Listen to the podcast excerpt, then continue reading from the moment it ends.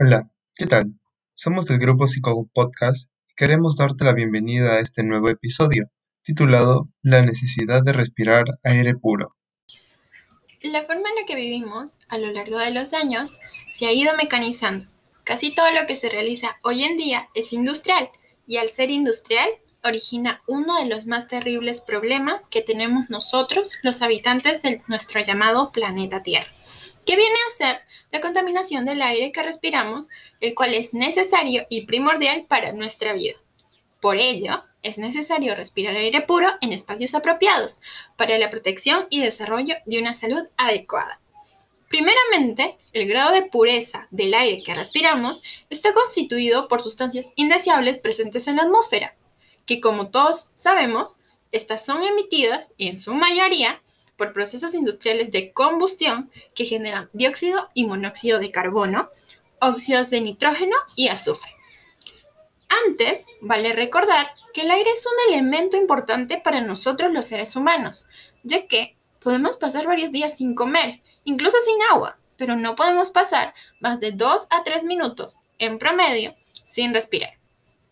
Por ello, para que nuestra vida sea óptima, el aire que respiramos debe ser lo más puro posible, porque este nutre la sangre, los pulmones y en consecuencia el resto de nuestros órganos.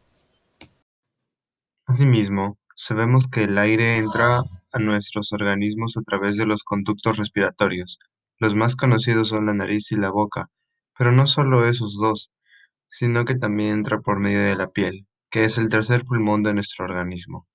El respirar aire puro es muy beneficioso para todos nosotros, ya que, el oxígeno, ya que oxigena la piel, la cual hace que tengamos menos resequedad, menos cutir e incluso menos arrugas. Mejora nuestro rendimiento físico gracias al incremento de oxígeno en nuestro organismo. También contribuye a una desintoxicación y relajación del cuerpo, lo cual es favorable para una mejor calidad de vida.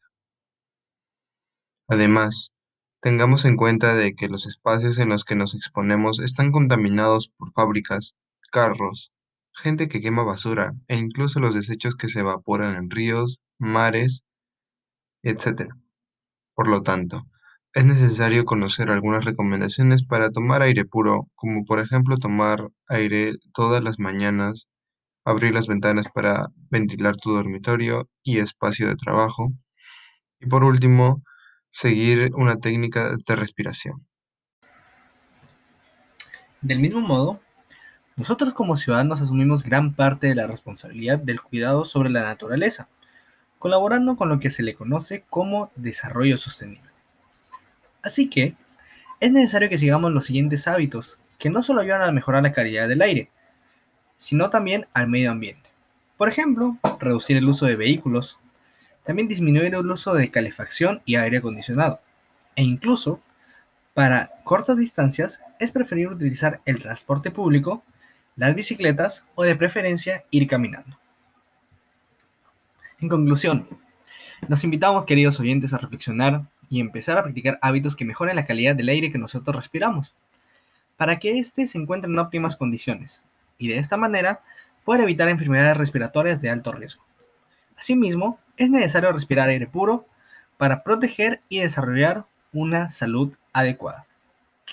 Esto ha sido todo, les agradecemos por su tiempo escucharnos hasta aquí y nos vemos en el próximo episodio.